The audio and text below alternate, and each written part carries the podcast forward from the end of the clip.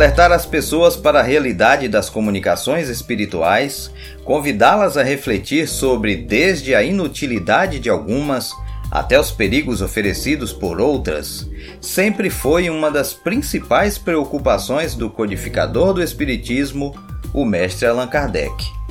Definitivamente, a única maneira de se avaliar se um conteúdo possui o valor de uma comunicação mediúnica adequada divulgação e considerado por isso mesmo como sendo espírita é, sem discussão, que ele seja observado sob a ótica de Kardec, passado por todos os crivos da lógica e da razão, conforme ele orienta, e submetido ao controle universal do ensino dos espíritos.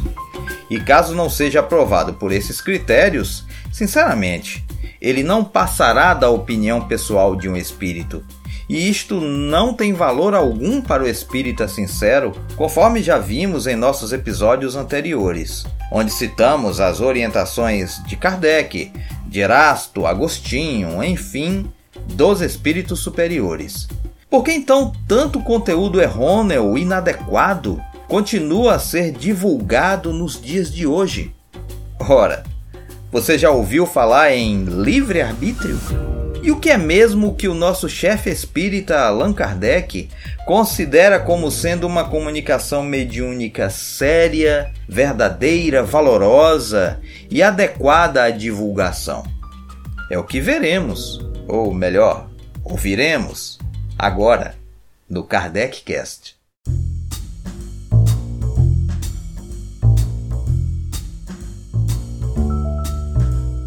Allan Kardec nos convida em todas as suas publicações a abrirmos os nossos olhos para tudo o que nos é dito pelos Espíritos, assim como também para tudo o que nos é dito pelos homens. Afinal, que são os Espíritos? Tenhamos muito cuidado com o que lemos, principalmente com aquilo que nos é apresentado como sendo uma verdade. E olha que não é pouca coisa. O codificador alerta na Revista Espírita, Jornal de Estudos Psicológicos, de fevereiro de 1859. Eis uma recomendação que incessantemente nos fazem os bons espíritos. Deus, dizem eles, não vos deu o raciocínio sem propósito. Servivos dele para saber o que estáis fazendo. Os espíritos maus temem o exame e dizem: Aceitai nossas palavras e não as julgueis. Se tivessem consciência de estar com a verdade, não temeriam a luz.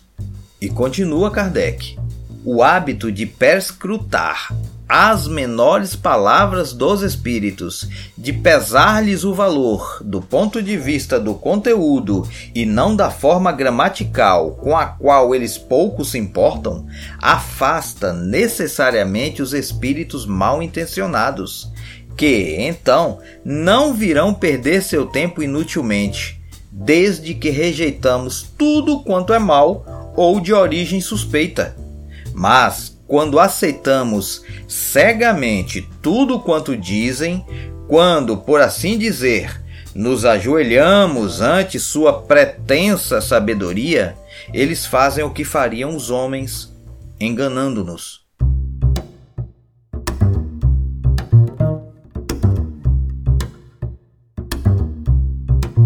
Na Revista Espírita de novembro de 1859, Allan Kardec responde uma interessante e importante pergunta: Devemos publicar tudo quanto os espíritos dizem? Entre outros comentários, o mestre afirma que quem quer que possua uma noção do Espiritismo, por superficial que seja, sabe que o mundo invisível é composto de todos aqueles que deixaram na Terra o envoltório visível. Despojando-se, porém, do homem carnal, nem todos se revestiram, por isso mesmo, da túnica dos anjos. Há, portanto, espíritos de todos os graus de conhecimento e de ignorância, de moralidade e de imoralidade. Cá entre nós, isto bastaria para alertar alguém que se considera espírita, não é mesmo? Só que não.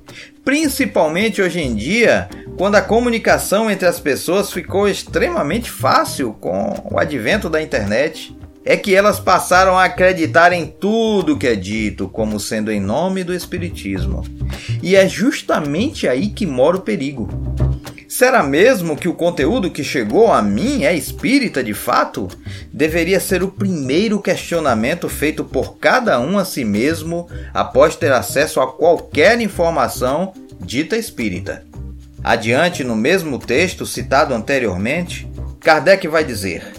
Não esqueçamos que entre os espíritos, assim como na terra, há seres levianos, desatentos e brincalhões, falsos sábios, vãos e orgulhosos de um saber incompleto, hipócritas, malévolos, e o que nos parecia inexplicável se de algum modo não conhecêssemos a fisiologia deste mundo, há sensuais, vilões e devassos que se arrastam na lama. De acordo com o caráter e a elevação dos espíritos, as comunicações poderão ser levianas, triviais, grosseiras e até mesmo obscenas, ou marcadas pela elevação intelectual, pela sabedoria e pela sublimidade. Eles se revelam por sua própria linguagem. Daí a necessidade de não aceitar cegamente tudo quanto vem do mundo oculto e de tudo submeter a um severo controle. Com as comunicações de certos espíritos, do mesmo modo que com os discursos de certos homens, poder-se-ia fazer uma coletânea muito pouco edificante. Ao lado dessas comunicações francamente más e que chocam qualquer ouvido um pouco delicado, outras há que são simplesmente triviais ou ridículas. O mal está em apresentar como sérias coisas que chocam o bom senso, a razão ou as conveniências. Neste caso, o perigo é maior do que se pensa.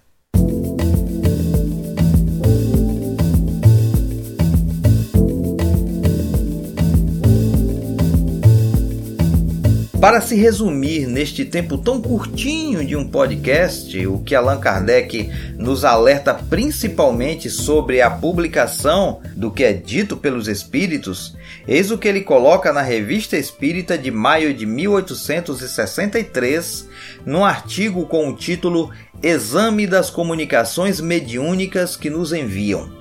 Uma coisa pode ser excelente em si mesma e muito boa para servir de instrução pessoal, mas o que deve ser entregue ao público exige condições especiais. Infelizmente, o homem é inclinado a supor que tudo o que lhe agrada deve agradar aos outros. O mais hábil pode enganar-se, o essencial é enganar-se o menos possível.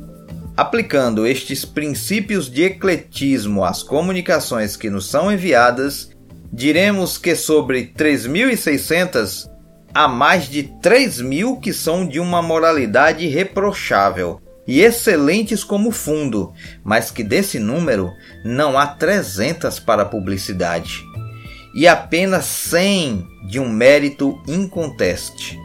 Considerando-se que essas comunicações nos vieram em grande número de pontos diferentes, disso inferimos que a proporção deve ser mais ou menos geral.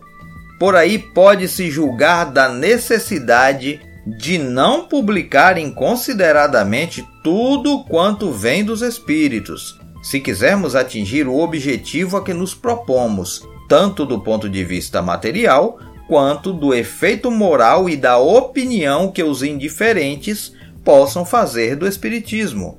Resta-nos dizer algumas palavras sobre os manuscritos ou trabalhos de fôlego que nos mandaram, entre os quais, de 30, encontramos cinco ou seis de real valor.